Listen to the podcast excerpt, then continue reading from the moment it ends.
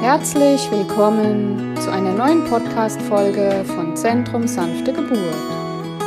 Mein Name ist Nina Steuer.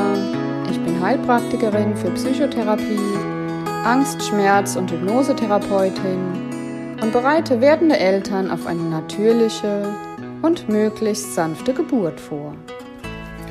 Heute habe ich die Ehre, Kerstin Jones begrüßen zu dürfen.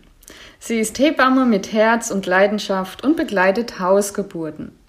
Liebe Kerstin, ich freue mich sehr, mit dir heute über das Thema Hebammenkunst und vor allem das Thema Hausgeburt zu sprechen. Herzlich willkommen. Danke. Ich freue mich auch, dass ich hier sein kann. Sehr schön. Wie bist du denn zu deiner Berufung bekommen? Eigentlich durch meine erste, durch meine erste Schwangerschaft und mhm. auch durch meine erste Geburt ähm, das keine Hausgeburt war, das war tatsächlich eine Klinikgeburt. Äh, aber ja, so kam das einfach. Also einfach durch die Neugierde, durch das Schwangersein, dass man da, ich habe erst da wirklich angefangen, mich mit Geburt zu befassen und zu lesen mhm. und zu gucken, wie man so alles gestalten kann und was es für Möglichkeiten gibt. Ähm, ja, so bin ich eigentlich, so bin ich zumindest in die, in die in die geburtshilfliche Schiene gerutscht. Ich war damals in einem Krankenpflegestudium, das war, das war in den USA, mm, und habe dann nach dem ersten Kind und nach, nach einer einigermaßen schönen Klinikgeburt, wo ich zumindest so gebären konnte, wo ich, wie, ich, wie ich mir das vorgestellt habe, also zumindest ohne irgendwelche Eingriffe, die ich nicht äh, hätte autorisiert oder die ich nicht autorisiert habe, ähm, habe ich mich dann einfach also wirklich Richtung die geburtshilfliche Schiene orientiert und dort dann ähm, mich weitergebildet. Und das war mir dann aber relativ schnell klar, dass mir, also ich, wir waren, wie gesagt, damals in den USA, haben dort gelebt, dort ähm, machen eigentlich, macht eigentlich die Geburtsbetreuung, machen dort Krankenschwestern im Kreissaal. Ähm, es war mir aber dann relativ schnell klar, dass das nicht das ist, was ich wollte, sondern dass ich wirklich eigentlich diejenige sein wollte, die auch wirklich die Geburt leiten kann mit den Frauen und eben auch diejenige bin, die wenn es die Frau nicht selber fängt, das Kind auffängt. Und ähm, das hat mich dann halt dazu bewogen, mich als Hebamme weiter, mhm. weiterzubilden. Ja. Ähm, das ist sehr interessant. Was, was ist denn der Unterschied zwischen USA und Deutschland in diesem mhm. Bereich? Also das war, das ist ja jetzt noch nicht, es ist länger her. Ja? Also mein ältestes mhm. Kind ist jetzt 25. Ähm, das war sehr medikalisiert damals alles. Das ist auch heute noch sehr medikalisiert dort.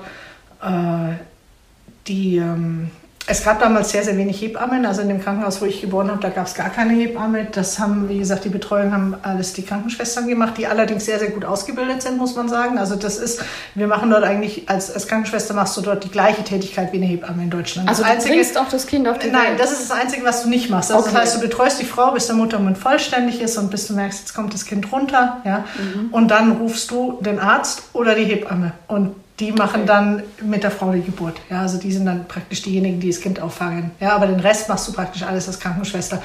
Ähm, das ist total anders. Mittlerweile ist das, ähm, mittlerweile ist es sehr anders. Mittlerweile sind sehr, sehr viel mehr Hebammen dort tätig, also auch in den, in den Kreissälen, in den Kliniken. Damals war das wirklich so, dass, dass die Hebammen, die Geburtshilfe gemacht haben und die überhaupt existiert haben, das waren eigentlich reine Hausgeburtshebammen. Ja. Und als ich dann, also das zweite Kind habe ich auch nochmal in der Klinik geboren. Ich hatte einfach eine Frauenärztin, die sehr cool war. Die hatte dort Belegbetten und ich wusste, dass ich bei der das kriege, was ich gerne möchte. Ja. Mhm. Deshalb hat es für mich so lange gedauert, mich tatsächlich dazu entschließen, zu, Hause, äh, zu, entschließen, zu Hause zu bleiben.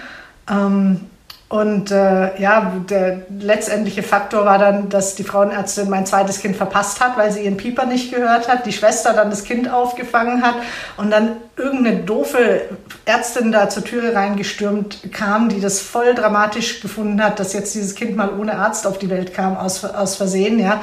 Und das war so eine dumme Atmosphäre nach eigentlich einer wirklich coolen, zweiten, super unkomplizierten Geburt, dass ich mir da geschworen habe, den Stress gibst du dir nie mehr wieder. Und dann war ich ab dem dritten Kind zu Hause und da habe ich dann eben auch wirklich die Hebammen komplett in Anspruch genommen. Also das heißt, ich war dann für die Vorsorgen bei den Hebammen und mhm. für die Geburt und für die Nachsorge auch. Ja. Das war, das, das ist wirklich so der größte Unterschied. Und jetzt, wie gesagt, ist es, ist es so, dass, dass viel mehr Hebammen in der Geburtshilfe tätig sind. Ähm, aber trotzdem ist die, ist die Geburtshilfe in Amerika eigentlich genau wie in Deutschland einfach wahnsinnig medizinisch orientiert. Mhm. Ja, ich glaube, das, das hat sich sehr angeglichen. Ich glaube, dass Deutschland Amerika nicht, nicht weit hinten ansteht, wenn du in der Klinik bist. Mhm. Ja.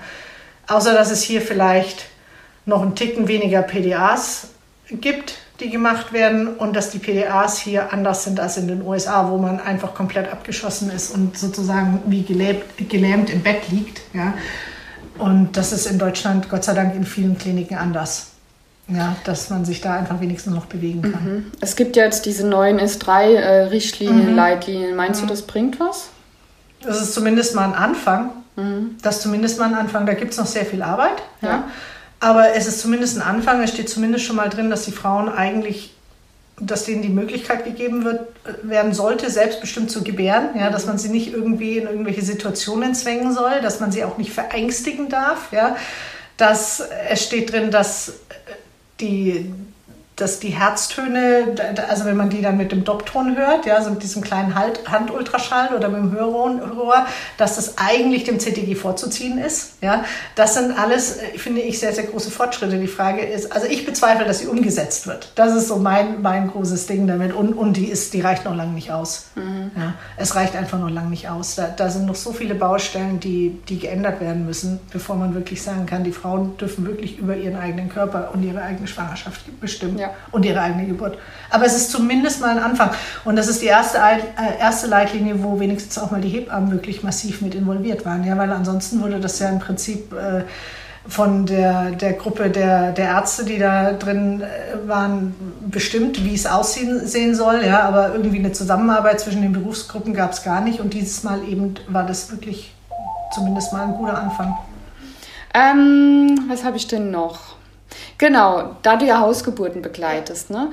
was würdest du Frauen raten oder sagen, die sich nicht 100% sicher sind, ob sie sich das zutrauen würden oder nicht, eine Hausgeburt? Na, gleich am Anfang sich eine Hausgeburtshebamme zu suchen. Mhm weil, also zumindest praktiziere ich das so, dass ich ja nicht die Frauen dann sozusagen rausschmeiße, wenn sie zu mir sagen, ah nee, lieber doch keine Hausgeburt. Ja, also das heißt, wenn mich jemand anfragt, das passiert öfter mal, gerade auch bei einem ersten Kind, ja, dass ich jemanden habe, der sich bei mir meldet und zu mir sagt, ja, hm, vielleicht, aber ich bin mir noch nicht sicher. Naja, dann nehmen wir halt die Betreuung in Angriff und unterhalten uns. Und, und wenn die Frau dann sagt, ja, kann ich mir total gut vorstellen, dann kann man die Hausgeburt machen.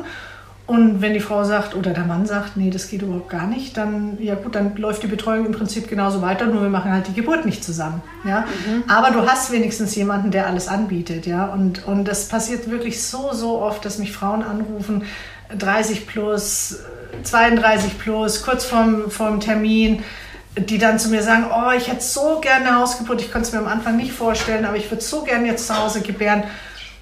Und dann bin ich halt rappelvoll und dann kann ich die nicht mehr nehmen. Und das finde ich persönlich super, super schade. Ja? Und wenn du halt gleich eine Hebamme hast, die einfach alles anbietet, dann hast du das Problem nicht. Ja. ja, dann irgendwann, gut, irgendwann frage auch ich, hör zu, wie schaut es denn aus? Ja, aber wenn ich jemanden schon die ganze Zeit betreue, ja, dann werde ich das trotzdem mein Möglichstes versuchen, wenn sie sich dann ganz spät entscheidet, die dann trotzdem noch mit reinzunehmen, ja, anstatt zu sagen, ja, okay, das, jetzt ist halt zu spät. Das ist eigentlich nie zu spät. Ja.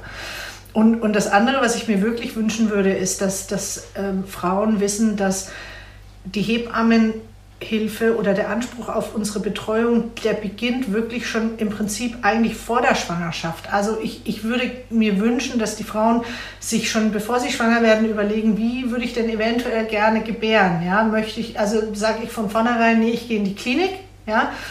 Oder sage ich von, von oder sage ich vielleicht, naja, ich könnte mir auch zum Beispiel ein Geburtshaus oder eine Hausgeburt vorstellen, ja. Und dass die wirklich schon vorher sich darüber informieren, wie früh muss ich mich denn um eine Hebamme kümmern, wie stelle ich es an und so weiter und so fort. Und dass man wirklich mit positivem Schwangerschaftstest zuallererst mal die Hebamme anruft und nicht erst den Frauenarzt. Ja? Mhm. Weil beim Frauenarzt, bei irgendeinem Frauenarzt kommst du immer unter. Aber die Hebammen, wir sind ratzfatz ausgebucht, ja, egal ob für Ausgeburten oder Wochenbettbetreuungen oder egal was. Und wenn sich da jemand bei mir meldet nach der zwölften Woche, weil die Frauen denken, naja, jetzt wird nicht mehr so viel passieren und ja, hat diese ganzen Ideen, die einem durch den Kopf gehen, ja, oder weil man halt denkt, ja, okay, jetzt erspüre ich so langsam, dass ich wirklich schwanger bin, ja, weil am Anfang, da ist es ja manchmal noch so, so, so fern, ja, und so fremd. Und bis du, sich, bis du dich dann äh, versiehst, sind die Hebammen einfach ausgebucht. Ja. ja? Und gerade, gerade wenn man außerklinisch vielleicht eventuell auch nur gebären möchte, ja, es gibt von uns nicht viele. Es gibt von uns nicht viele. Und wir sind oft wirklich, da, sind die, da wissen die Frauen kaum noch, dass sie schwanger sind und wir sind schon voll. Ja, und das geht manchmal innerhalb von einer Woche, dann bin ich komplett ausgebucht für den gesamten Monat. Ja, also das, das ist echt wichtig, dass man sich wirklich, wirklich frühzeitig um eine Hebamme genau. bemüht.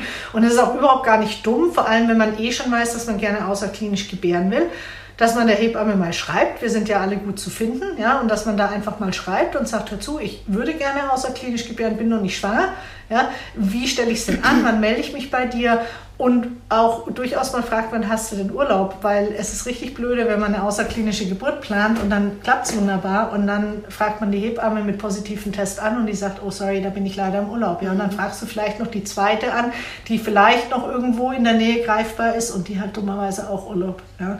Und das ist echt immer richtig schade. Also frühzeitig sich drum kümmern. Mhm. Richtig früh. Ja, also definitiv. Das Problem ist, viele wissen das gar nicht. Ja? Also ja. gerade beim erst beim zweiten Kind, klar, da weißt du Sachen, aber gerade beim ersten Kind, ja, dann ja. Ähm, denkst du, ja, das hat alles noch ja. Zeit und ich warte erstmal noch die ersten zwölf Wochen ab und dann kümmere ich mich vielleicht langsam mal darum.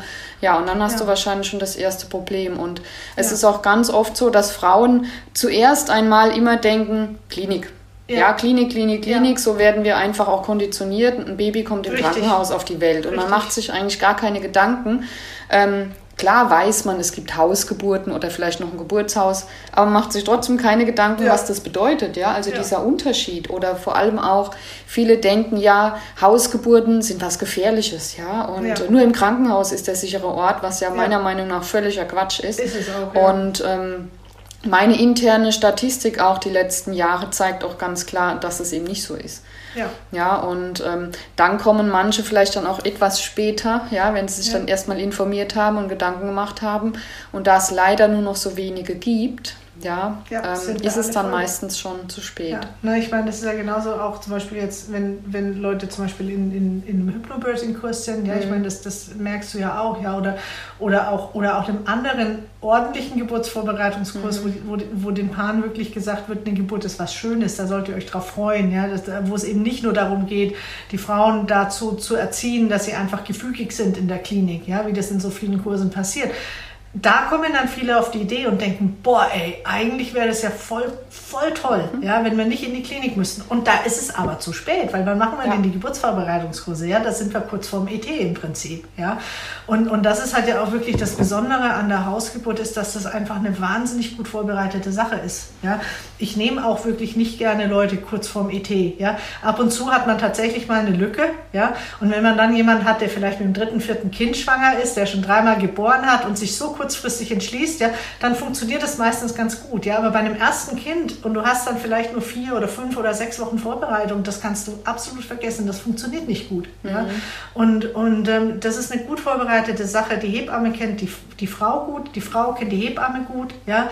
Ähm, und dann hat man Vertrauen zueinander und, und, und der Mann ist mit im Boot und man bereitet sowas super, super gut vor. Und dann ist eine Hausgeburt eine wunderbare Sache. Aber das ist nicht so ein Ding, was man da ad hoc mal in vier Wochen äh, zusammenklopft. Das, da, weil dann kannst du auch gleich in den Kreissaal gehen. Ja? Dann kennst du, die, kennst du die Hebamme nicht. Ja? Dann ist es besser, man sucht sich einen guten Kreissaal, wo man vielleicht noch eine 1 zu 1 Betreuung erwarten kann, als dass man dann irgendwie äh, vielleicht am Ende doch verlegen muss und, ja. und dann vielleicht noch ein schlechtes Gefühl wegen der Entscheidung hat, doch vielleicht eine Hausgeburt gewollt mhm. zu haben. Ja? Also das muss wirklich gut vorbereitet sein, sowas. Ja. Hast du das Gefühl, dass ähm, seit Corona es mehr Hausgeburten gibt? Ja, ja, also ja. ich habe auch den Eindruck, dass die Frauen ähm, jetzt aus Angst vor der Klinik, Richtig. was ja vorher umgekehrt ja. war, sich jetzt doch für eine Hausgeburt ne, entscheiden. Ja, aber leider immer noch zu spät. Ja, also du kriegst immer noch zu spät die Anfragen, außer, außer halt bei denen, die halt wirklich so ein bisschen vorausdenken. Ja? Und, und was ich auch festgestellt habe, ist, dass ich sehr, sehr viele mehr, sehr, sehr viel mehr Erstgebärende habe, die sich bei mir melden. Ja, mhm. die wirklich sagen, nee, ich kann mir das überhaupt gar nicht vorstellen und in der jetzigen Situation schon gleich gar nicht. Ja, und, ähm, und das funktioniert wirklich gut. Also auch für ein erstes Kind, nur gut. Also das, das, geht, das geht wunderbar. Ja. ja. Man, muss sich nur, man muss sich da nur gut vorbereiten und dann geht das super. Ja, definitiv, kann ich aus eigener Erfahrung nur sagen, ja. das funktioniert. Ja, du hast ja auch, hast ja auch außerklinisch geboren. Genau. Ne? Und das ist auch wirklich egal, ob du jetzt Hausgeburt oder Geburtshaus, es, ist, es ist ja wurscht. Du bist jedenfalls aus der Klinik draußen und kannst sicher sein, dass nicht interveniert wird, wenn es nicht wirklich nötig ja. ist. Ich bin auch äh, fest davon überzeugt, dass es in der Klinik nicht so eine traumhaft schöne Geburt gewesen wäre ja. bin ich davon überzeugt. Ja. Dass ich meine, das, das habe ich ja auch gemerkt. Ja? Ich meine, meine ersten zwei Geburten in der Klinik, ich habe hab alles das machen können, was ich machen wollte. Ja? Dafür hat, hatte meine Ärztin gesorgt. Ja? Die hat das schriftlich dort hinterlassen, sodass dass, dass ich nicht zu viel Diskussion führen musste. Aber trotzdem musste ich sagen, ich will das. Ja? Mhm. Und dann mussten die erst wieder sagen, ja, da muss ich jetzt erstmal nachgucken. Ja? Muss ich erstmal gucken, ob die Ärztin da Ja sagt dazu. Anstatt einfach zu sagen, ja, dann mach doch. Ja? Wenn du zu Hause gebärst und du sagst, ich will das, dann brauchst du es nicht mal sagen. Du machst einfach, was du willst. Ja? Und das ist eigentlich in so gut wie gar keiner Klinik nötig, äh, möglich. Ja? Selbst in den richtig guten ähm, Belegkreissälen, und die gibt es ja durchaus, ja? oder auch andere Kreissäle, es gibt wirklich auch gute Kreissäle, ja? wo, wo die Frauen wirklich auch würdevoll behandelt werden. Aber selbst da hat man das Klinikprotokoll, die Standards, ja, und da ist einem als Hebamme sind einem da unter Umständen auch wirklich die Hände gebunden. Ja? Also man kann, man hat da einen gewissen Spielraum. Wenn es ein Hebammengeleiteter Kreißsaal ist, hat man noch mehr Spielraum. Ja, da, da kommt es dann schon ganz ähnlich vielleicht an der außerklinischen Geburt, aber trotzdem bist du noch in der Klinik. Und trotzdem hast du noch deine Standards, ja. Und trotzdem hast du noch das, wo du eben nicht drumherum kommst. Und das hast du zu Hause viel, viel weniger. Ich meine, ich habe zu Hause auch ein paar Auflagen, ja, über die ich mich nicht hinwegsetzen kann. Aber die sind, verschwindend gering verglichen mit allem ja, anderen. Das ist doch was ja? ganz anderes. Ganz ja, was anderes, ja. Und, und das ist wirklich, ähm, ja, das ist halt der, der große Vorteil, wenn du, wenn du einfach außerklinisch bleibst. Mhm. Das ist jetzt auch ein schöner Übergang zu meiner nächsten Frage. Ähm, was müsste sich denn deiner Meinung nach in der Geburtshilfe in Deutschland ändern? Und wieso gibt es eigentlich so wenig Hebammen, die freiberuflich arbeiten? Also freiberufliche Hebammen sagen wir mal so, es gibt eigentlich viele freiberufliche Hebammen. Es gibt nur nicht viele, die Hausgeburten machen. Mhm. Ja? Und, oder Geburtshäuser be, ähm, besetzen. Es, es, ist hauptsächlich, es ist einfach, das Arbeitsklima ist nicht so einfach. Ja? Die Berufsgruppen arbeiten nicht zusammen. Es ist ein riesen Hickhack oft zwischen den Hebammen und den Gynäkologen. Mhm man hat nicht wirklich das Gefühl, dass die Arbeit sehr geschätzt wird. Von den Familien schon, von den Familien absolut, aber nicht vom, vom professionellen Umfeld. Ähm, man vermisst wirklich auch tatsächlich offizielle Unterstützung, also da tatsächlich von der, von der, von der Regierung, ja, von, von, von, von vom Staat wirklich. Ja. Es gibt so viele Aufklärungskampagnen wo gibt es bitte eine Aufklärungskampagne für eine physiologische Geburt? Nirgends. Ja? Ich finde, was sich wirklich ändern müsste, ist, dass wir Plakate an den Bushaltestellen haben, Plakate, so wie man jetzt die Impfkampagne überall sieht oder irgendwelche, irgendwelche Werbung für irgendwelche anderen gesundheitlichen Sachen, egal was. Ja? Äh, sexuell übertragbare Krankheiten, egal was. Ja? Ihr wisst die Plakate, die mhm. ich meine. Ja? Solche Plakate, die gehören auch für die Geburt. Ja? Dass es eine schöne Sache ist, dass es eine natürliche Sache ist, dass die Frau das Recht hat zu entscheiden, wo sie gebärt und wie sie gebärt. Ja? Weil es wird uns immer so als Frauen in die Schuhe gelegt, ja, also gerade denen, die eben außerklinisch gebären wollen, ihr wollt es auf Biegen und Brechen. Ja? Oder wenn dann mal wirklich ein Notfall wäre, dann könnte ja die Frau um Gottes Willen auch Nein sagen. Und wo kommen wir denn dann hin? Ja, das glaube ich im Leben nicht. Ja, wir sind ja nicht blöd. Also wirklich im Ernst. Ja? Erstens mal sind wir als Frau dafür gebaut, schwanger zu sein, unser Kind auszutragen, zu gebären und unser Kind zu ernähren mit unseren Brüsten, solange es noch so klein ist. Dafür sind wir gemacht. Ja? Und unsere Kinder sind dafür gemacht, geboren zu werden. Und das, Gerecht, das Recht, das wird uns permanent abgesprochen und es wird uns immer noch abgesprochen. Ja? Weil viel zu viele Leute für uns die Entscheidungen fällen. Ja? Und wo, wo sind die Plakate, dass die Frauen endlich das kapieren, dass sie das sehen, dass die Gesellschaft im Allgemeinen das kapiert, dass wir das können? Ja? Und dass diese, diese diese Lügen, die da immer aufgetischt werden, ja, von wegen, das ist so gefährlich und der, die Frau kann das nicht und die Frau braucht die Technologie, das ist einfach nur Blödsinn. Das brauchen wir nicht. Manche Frauen brauchen das, ja. Wenn du selber irgendwie irgendwelche Krankheiten hast, ja, dass du wirklich medizinische Versorgung brauchst, wenn du ein krankes Kind erwartest, ja, dann brauchst du das. Und dann ist es gut, dass wir die medizinische Geburtshilfe haben. Ja, also das ist nicht, dass ich komplett gegen medizinische Geburtshilfe bin, überhaupt nicht, ja. Aber ich würde sagen, 95 Prozent der Geburten, die könnten auch ohne Technologie ja, viel besser laufen. viel besser laufen, viel weniger Trauma auslösen. Und egal ob in der Klinik oder, oder zu Hause, da geht es wirklich auch nicht darum, dass sie dann alle auf einmal außerklinisch gebären müssen, ja? sondern es geht einfach darum, dass die Rechte der Frau respektiert werden, ja? dass die Frau als mündiger Mensch behandelt wird, dass die Frau nicht unter Druck gesetzt wird, ja? dass wenn wir doch sehen, die Vorsorgen sind alle gut, ja? alle Parameter, die wir abklären können, um, abzu um, um irgendwie so halbwegs sicherzustellen, dass das System gut funktioniert, ja? wenn da doch alles zeigt, das ist alles gut, Warum müssen wir die Frau dann verängstigen? Warum müssen wir der sagen, ja, aber, hm, ja, Sie sind ja jetzt am ET. Oder sind jetzt drei Tage drüber. Oder spätestens sind jetzt zehn Tage drüber. Und jetzt müssen wir einleiten, weil sie sind zehn Tage drüber. Ja, CTG ist super. Fruchtwasser ist genügend da, Plazenta ist gut äh, durchblutet, Frau ist motiviert, die sagt, ich habe eigentlich keine Lust, ich habe das Gefühl, das Kind will noch gerne drin bleiben, ich auch noch, bin auch noch nicht so weit. Warum müssen wir der Frau Angst einladen? Warum? Das machen wir nur aus Angst vor irgendwelchen Klagen die dann oft nicht mal von den Paaren kommen, sondern von der Krankenversicherung, von der Sozialversicherung genau. oder von irgendwelchen anderen Außenstellen, ja. Und in der Geburtshilfe regiert ganz viel Angst, weil wenn dann eine Klage kommt, ja, dann kannst du im Prinzip einpacken. Ja, und da hat jeder Angst davor. Und deshalb wird in der Geburtshilfe so gearbeitet, wie gearbeitet wird. Ja? Ich sage auch das immer, wir, wir, leben in einem kompletten System der Angst. Ja? Absolut. Und das spiegelt Absolut. sich das letzte Jahr mal richtig wieder. Ja, Absolut. natürlich in anderen äh, Parametern, aber ja. in der Geburtshilfe. Ja. Ähm, siehst du das einfach und auch mit ja. den Rechten der Frau. Ja. Das zieht sich über die, die letzten 2000 Jahre hindurch, wenn man sich mal die Richtig. Geschichte der Geburt anschaut. Richtig. Und es ist einfach so, dass Richtig. Frauen eben diese Rechte nicht haben. Ja. Und ja. ich meine, wenn du dir, wenn du dir die, die Geschichte anguckst in der Geburtshilfe, solange das wirklich noch in Frauenhänden lag, ja, mhm. auch da hatte die Frau nicht unbedingt, sagen wir mal, gesellschaftlich besonders viele Rechte unter Umständen, ja. Aber das Geburtszimmer, das war die Domäne der Frau und der Hebamme. Ja? Und da hatten die Frauen tatsächlich noch mehr Rechte als wir. Und als wir auch noch, ich glaube auch, als die Geburt noch nicht so weggeschlossen war, als es noch was Alltägliches war, ja, als jeder, jeder hat da Geburten mitgekriegt, ja, weil du hast einfach da geboren, wo du halt gerade warst, ja, egal, auf der Straße, im Stall, zu Hause, auf dem Feld, völlig wurscht, ja. Ähm, da war das noch normal. Und ich glaube, man hat einfach auch, ich glaube, man hat instinktiv akzeptiert, dass auch nicht immer alles optimal laufen kann. Ja? Die große Angst jetzt kommt, glaube ich, daher, dass man diesen Wahnsinnsdruck hat, dass immer alles gut gehen muss. Mhm. Ja? Und, und dass, wenn irgendwas mal nicht gut geht, dass man dann immer jemanden finden muss, der Schuld hat. Ja? Und ja, manchmal gibt es tatsächlich jemanden, der Schuld hat, weil irgendjemand Mist gebaut hat. Ja?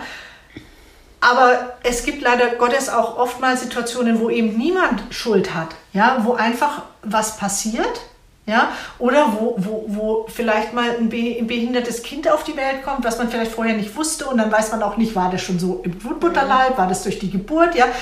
Und es wird immer dann nach dem Schuldigen gesucht, ja. Und, und das ist, sowas ist unmöglich, das geht nicht. Ja, die Welt ist nicht perfekt, die Welt ist voller Risiko, ja. Und, und dieser ganze, dieses ganze Prinzip, die Frau ist guter Hoffnung, wenn sie schwanger ist, das ist völligst den Bach hinuntergegangen. Die wenigsten Frauen sind noch guter Hoffnung. Ja. Ja? Weil jeder erwartet, er muss dieses perfekte Kind mit der perfekten Geburt auf die Welt bringen. Und das, das funktioniert halt nicht immer. Meistens schon, aber nicht immer. Ja? Und diese Angst, dieser Druck, der da gemacht wird, dass immer alles perfekt laufen muss und diese ganzen Standards, ja, die, oder wie man dann auch vor Gericht ähm, beurteilt wird, ja, seine Arbeitsweise, da, da geht man ja immer vom Idealfall aus. Ja? Das ist so weltfremd, egal ob in der Klinik oder, oder auch zu Hause. Ja? Es gibt manche Situationen, da kannst du nicht immer ganz perfekt arbeiten. Ja? Da, da musst du einfach das machen, was da gerade in der Situation gebraucht wird. Ja? Aber wenn dann tatsächlich ein Schadensfall wäre, dann dreht dir das am Ende einen Strick, weil es ist nicht ganz nach Standard. Mhm. Ja? Und, und sowas, das geht einfach nicht. Also es muss einfach der Druck raus in der Geburtshilfe in Deutschland. Dieser legale Druck muss raus. Dieses, ich könnte vielleicht eventuell verurteilt werden und verliere dann wirklich alles. Ja? Alles. Und, und, du verlierst alles, wenn du nicht ordentlich abgesichert bist. Und selbst dann musst du Glück haben, dass du nicht alles verlierst. Mhm. Ja. Also ich bin strafrechtlich, ich bin wirklich strafrechtlich versichert, wie die Industriebosse von Mercedes-Benz und BASF, wirklich mit, mit allem drum und dran. Nur für den Fall der Fälle, falls mich wirklich jemand mal angeht, rechtlich. Ja. Wahnsinn, ehrlich. Das, das ist, ähm, deshalb bin ich auch nicht wirklich im Verband versichert, sondern hab, bin bei der einzigen Versicherung versichert, die uns Hebammen noch privat Haftpflicht versichert, ja, mhm. weil ich da einfach eine bessere Versicherung habe und mich jetzt einigermaßen, einigermaßen sicher fühle, aber auch nicht wirklich. Ja, weil ich einfach auch weiß, was passieren kann. Das geht den Ärzten genauso. Mhm. Ja, und, und das ist wirklich das große Drama in der Geburtshilfe. Und dann traut sich niemand. Ja. Es traut sich niemand, die individuelle Frau zu sehen. Wir sehen nur noch Statistiken. Ja, und dann, wenn die Frau ET plus 10 hat, müssen wir einleiten. Ja, oder wenn, wenn äh, es gibt so viele Beispiele, die mir jetzt spontan nicht einfallen, ja, aber es wird immer nur in der Statistik gearbeitet, ja, oder wenn die Frau eine Stunde mitgeschoben hat und das Kind ist noch nicht da, ja, egal ob die Herztöne gut oder schlecht sind, ja, dann müssen wir uns was einfallen lassen, ja, dann hängen wir einen Wehentropf oder wir, wir kristellern oder wir mhm. machen eine VE oder irgendeinen Mist, ja, der dann im Prinzip nur noch traumatisiert, Verletzungen auslöst und einfach, ja, eine schöne Geburt furchtbar enden lassen kann. Mhm. Ja natürlich, wenn irgendwie was auffällig ist, dann muss man eventuell handeln und intervenieren, aber halt nicht bei allem. Ja. ja genau. genau. Und, und das ist das, ist das ja. Und, und äh, genau. Und, und also, äh, freiberuflich arbeiten, für mich war das die, die Lösung. Ja. Ich wäre in der Klinik zugrunde gegangen. Einfach weil mir das so zuwider war, den Frauen Sachen wirklich auch antun zu müssen, finde ich, die, von denen ich genau wusste, das ist völliger Blödsinn. Ja? Einen venösen Zugang bei jeder Frau zu legen, eine Braunüle für jede Geburt. Wozu? Hm. Warum? Warum muss ich der Frau sagen, es muss jetzt so sein? Oder warum muss ich der sagen, das tut mir leid, aber das ist der Klinikstandard? Ja? Und warum, warum muss ich der Frau sagen, nee, äh, ich muss da jetzt erst noch den Arzt fragen, wenn ich doch Hebamme bin und das doch eigentlich selber entscheiden darf? Mhm. Weil ich weiß es doch, ich bin doch die Expertin für die Geburt und die Schwangerschaft und, und, das, und, und, und das Wochenbett. Im Prinzip alles, was mit dem Gebären zu tun hat. Ja? Lauter solche Sachen. ja. Oder warum muss ich, warum warum arbeite ich stundenlang mit dieser Frau, um, um eine ordentliche, schöne Geburt hinzukriegen? Und dann kommt irgendein Arzt, der einmal auf das CTG guckt oder einmal in die Akte guckt und sagt, ja, die Frau schiebt ja jetzt schon zwei Stunden mit und jetzt ist Schluss und jetzt fahren wir in OP. Ja, das sind lauter so Sachen, wo ich sage, das geht einfach nicht. Ja, oder der Frau die, die, die, der Dammschnitt gemacht wird, ohne der Frau vorher Bescheid zu sagen, ohne sie überhaupt um Erlaubnis zu fragen. Ja, da wird gesagt, jetzt helfen wir Ihnen mal ein bisschen und zack ist die Schere ja. drin. Ja, das ist Körperverletzung und ich als Hebamme stand da hilflos dabei. Ja, das ist was, das war für mich nicht länger tragbar, einfach moralisch und ethisch nicht mehr länger tragbar. Ja, deshalb bin ich freiberuflich gegangen, deshalb mache ich Ausgeburten. Ja. ja. Und das, das ist, und seitdem läuft's, ja, das ist, das ist hervorragend, ja, und und das ist halt das Tolle an der Freiberuflichkeit. Also ja. das, ist, das ist das Einzige, das Einzige, wie du als Hebamme wirklich noch vernünftig arbeiten kannst. Mhm. Ja. Oder im Hebammengeleiteten Kreis halt. Das ist auch was anderes, weil da arbeitest du wirklich auch selbstständig. Ja, ja. Genau. Das ist, das ist nochmal eine andere Sache. Ja. Aber davon gibt es zu wenige. Ähm, möchtest du vielleicht noch etwas unseren angehenden Hebammenschülerinnen ans Herz legen? Also deinen Nachfolgerinnen, was würdest du denen sagen? Traut euch. Ja, traut Mut, ne? euch. Ne? Mut. Ja, ihr seid wirklich, also ihr seid die Zukunft und, und als, als, Hebamme, als Hebamme bist du wirklich sozusagen der Wachhund für die Frau. Ja, du, du musst gucken, dass, dass der Frau nichts passiert, was ihr nicht passieren sollte. Und deine Hauptaufgabe in der Schwangerschaft ist, die Frau zu bestärken. Ihr immer wieder zu sagen, das kannst du. Ja, weil von sonst, sonst hört die das nicht. Ja? Die hört es sonst nicht. Die hört es von der Gesellschaft nicht. Außer die ist in einer Familie aufgewachsen, die ihr das eh schon gesagt hat, das kannst du. Ja? Die meisten Frauen wissen das nicht, dass sie es können. Ja? Du musst den Frauen sagen, was ihre Rechte sind. Du musst die absolut aufklären, was ihre Rechte sind als Patientin im Krankenhaus, weil da bist du ja leider nur Patientin. Ja, da, da, ich rede nicht von meinen Frauen als Patientin, mhm. aber in der Klinik bist du das. Ja. Die wissen nicht, dass sie Nein sagen können zu Sachen. Ja, die wissen nicht, dass sie eine Wahl haben. Ja, die wissen nicht, dass sie auch dem Chefarzt ins Gesicht gucken können und sagen, nee, Herr Doktor, ich habe Ihre Vorschläge gehört, aber ich möchte das nicht. Und dass der überhaupt gar keine Handhabe hat, die Frau dazu zu zwingen. Und das wissen die Frauen nicht. Das wird ihnen vom Gyn nicht gesagt bei der Vorsorge. Von den wenigsten. Es gibt Gyns, die machen das, aber die meisten machen es nicht. Ja.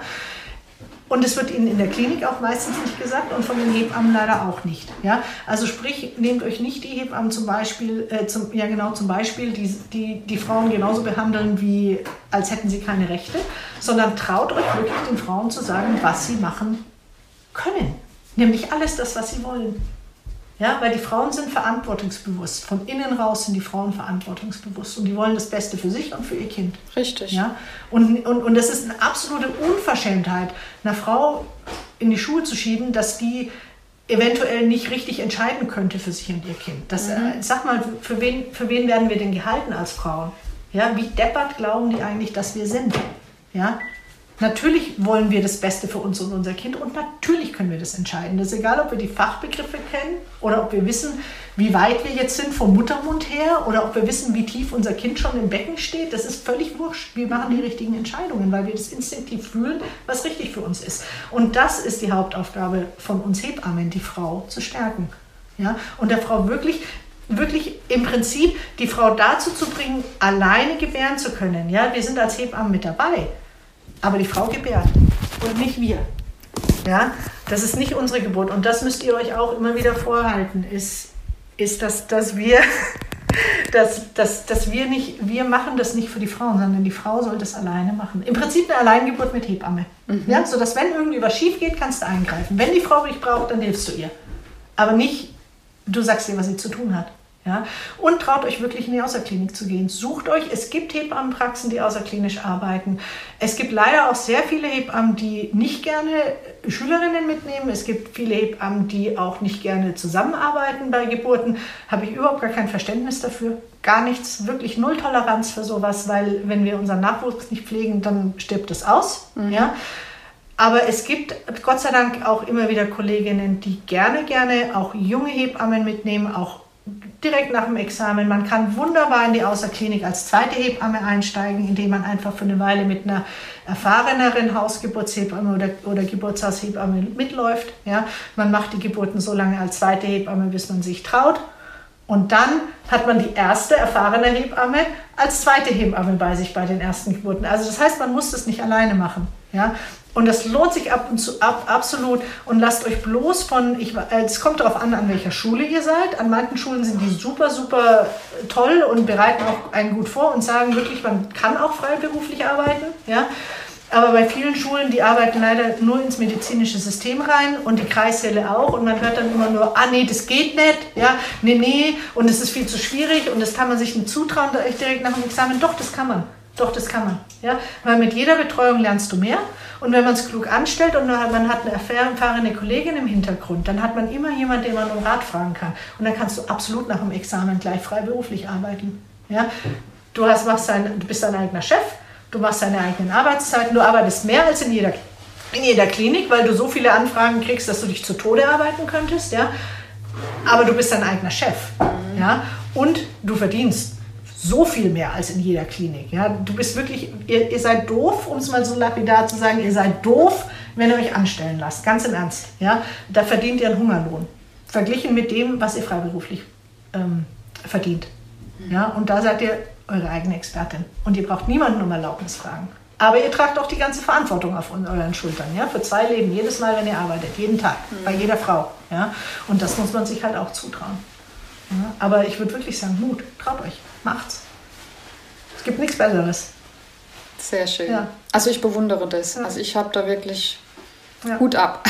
Aber es ist echt, es ist wirklich harte Arbeit, ja. Und wenn du rufbereit bist, also gerade so die Außerklinik, äh, die, die Hausgeburten, ich meine, wenn ich meine, ich mache im Monat drei Monate am Stück Urlaub, das brauche ich, um einfach runterzukommen, ja, weil die andere Zeit habe ich ständig mein Handy bei mir, das ist ständig an, ja, du bist ständig 24 Stunden abrufbereit, 24 ja. Stunden am Tag, sieben Tage die Woche, natürlich kannst du es auch steuern, je nachdem, wie viele Geburten du annimmst. Ja, wenn du nur wenige Geburten annimmst, bist du nicht die ganze Zeit rufbereit. Ja, und die Frauen, die gewähren zu Hause genau wie im Kreissaal immer alle auf einmal. Ja, also da hast du dann immer eine Geburt nach der anderen. Gott sei Dank fast nie wirklich gleichzeitig. Ja, aber es kommt schon vor, dass du jeden Tag dann auf einmal eine Geburt hast oder auch mal zwei an einem Tag. Ja, und dann sind sie alle durch und dann hast du erstmal eine kleine, eine kleine Verschnaufspause. Ja, aber das ist schon, also schon, ja, ist ein harter Job, aber es ist ein wunderschöner Job und es sollte auf alle Fälle eine Berufung sein. Und wenn ihr, wenn ihr so das Gefühl habt, ihr seid nicht mehr richtig in diesem Beruf, in dieser Berufung, dann solltet ihr lieber euch umorientieren, weil dann arbeitet man auch nicht mehr gut als Hebamme. Ja, also das muss wirklich eine Herzenssache sein.